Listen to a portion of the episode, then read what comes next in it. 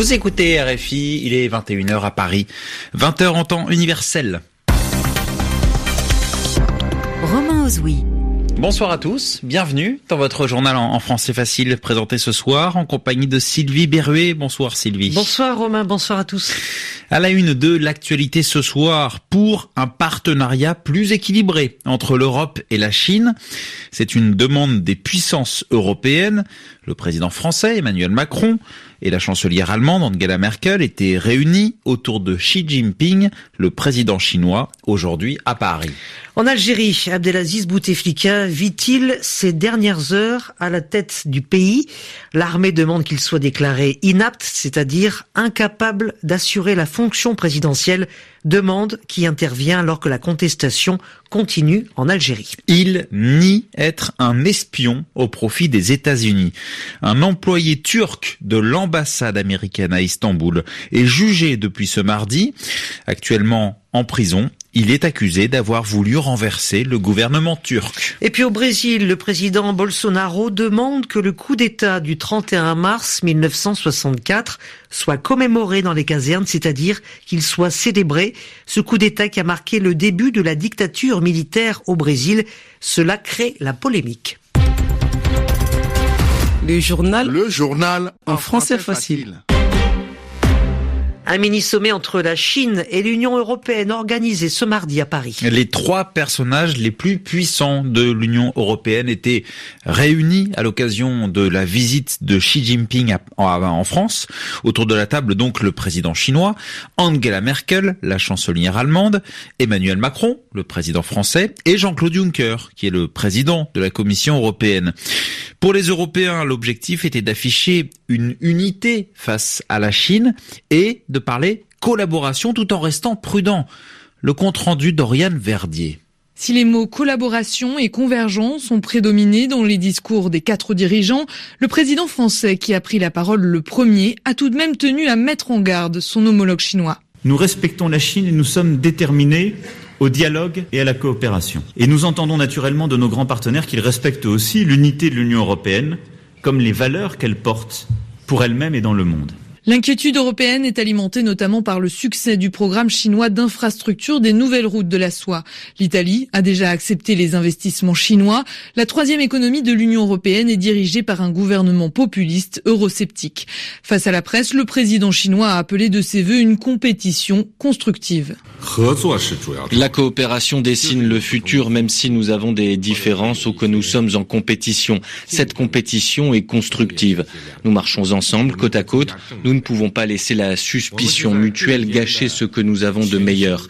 Il ne faut pas toujours être méfiants les uns avec les autres et s'inquiéter de ce que chacun pourrait faire dans notre dos. La Chine et la France ont signé une déclaration commune. La prochaine rencontre est prévue pour le 9 avril, un sommet entre la Chine et l'Union européenne, nouvelle étape en vue de relations commerciales plus équilibrées. Oriane Verdier.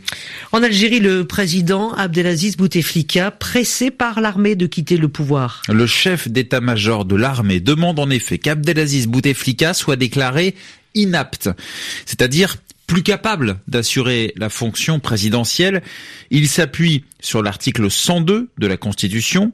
Bouteflika, âgé de 82 ans, affaibli depuis 2013 après un accident vasculaire cérébral et qui depuis un mois est confronté à la contestation de la rue. Alors est-ce qu'il vit ces dernières heures à la tête du pays? Qui pourra assurer sa succession?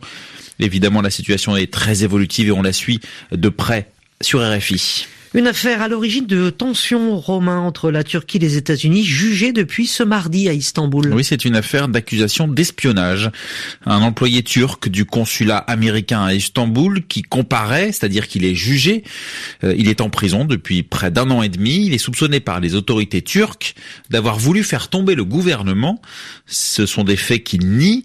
Les États-Unis réclament sa libération. On revient sur cette première journée de procès avec notre correspondante en Turquie, Anne Andlauer. Metin Topuz, qui attendait son procès depuis octobre 2017 dans une prison d'Istanbul, est arrivé au tribunal visiblement ému et fatigué sous le regard de responsables de l'ambassade américaine et de la consul générale des États-Unis à Istanbul.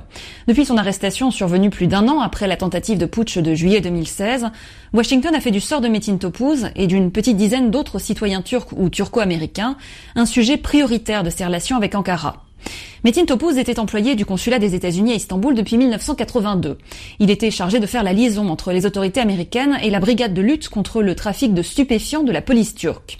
La justice lui reproche notamment d'avoir eu des contacts qu'elle qualifie de très intenses avec d'anciens chefs de police et un procureur accusé aujourd'hui d'être des fidèles de Fethullah Gulen, le cerveau présumé du putsch. Au cours de cette première audience, Metin Topuz a affirmé que ces échanges avaient eu lieu dans le cadre de son travail, avec des officiels turcs qui étaient en poste à l'époque et sous le contrôle de ses supérieurs. Il risque une peine incompressible de prison à vie. Les audiences doivent se poursuivre jusqu'à jeudi. Un Angleur Istanbul, RFI. Au Brésil, des commémorations qui risquent de créer la polémique. Oui, une commémoration, Sylvie, c'est la célébration d'un événement au Brésil ce dimanche. Cela fera 55 ans qu'a eu lieu le coup d'État qui est à l'origine de la dictature militaire. Une période dont Jair Bolsonaro, le président, s'est souvent dit nostalgique. Il leur donne donc que des commémorations soient organisées dans les casernes ce dimanche à l'occasion de cette cérémonie. Ce n'est pas une première, mais la demande de Jair Bolsonaro choque au Brésil. Mawen Bordron. Les commémorations du coup d'État par les forces armées ont déjà existé au Brésil jusqu'en 2011. Cette année-là, la présidente Dilma Rousseff les avait fait interdire. Ce qui choque aujourd'hui les opposants à Jair Bolsonaro, c'est en fait une phrase du porte-parole de la présidence. Il dit que le président ne considère pas le 31 mars 1964 comme un coup d'État militaire et que si ça ne s'était pas produit, le Brésil aurait aujourd'hui un gouvernement qui ne serait bon pour personne. Des propos choquants pour une partie de la population qui a vécu sous la dictature militaire pendant 21 ans. Selon la Commission nationale de la vérité, plus de 400 personnes ont été tuées et des centaines d'opposants arrêtés ou torturés. Ces déclarations sur le coup d'État n'ont en fait rien de surprenant. Jair Bolsonaro n'a jamais caché son admiration pour la dictature militaire. Le président brésilien a lui-même été capitaine chez les parachutistes dans les années 80 et son gouvernement est aujourd'hui composé de 8 militaires parmi les 22 ministres au total. Il y a pour l'instant peu d'informations sur la forme que prendront ces commémorations. Chaque commandant sera libre d'organiser ce qu'il souhaite dans sa caserne. C'est ce qu'a précisé le porte-parole de la présidence. Jair Bolsonaro, lui, sera en visite en Israël dimanche et ne devrait donc pas participer aux commémorations. Et puis une démission qui fait du bruit au Vatican. Oui, la démission de celle qui dirigeait jusque-là le supplément féminin du journal du Vatican. Donc elle annonce son départ ainsi que celui de son comité de rédaction.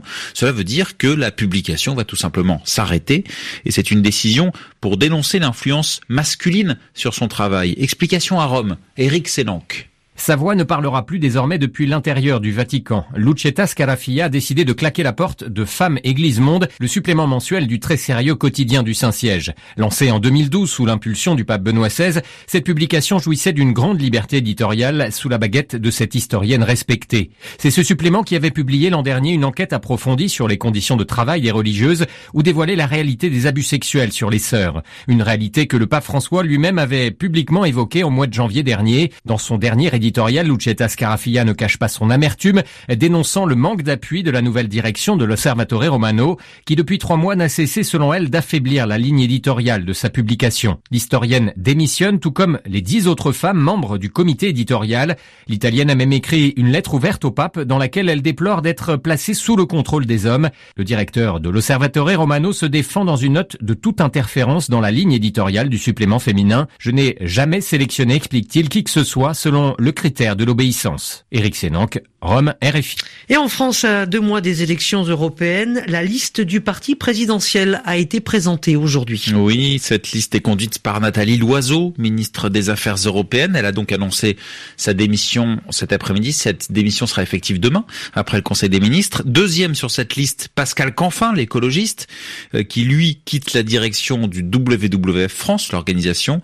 La feuille de route de cette liste, La République en marche, devrait s'inspirer d'une tribune qui a été publiée par Emmanuel Macron au début du mois de mars dans plusieurs journaux des pays de l'Union européenne. Le président propose notamment d'instaurer un salaire minimum européen et une préférence européenne, notamment en matière de concurrence.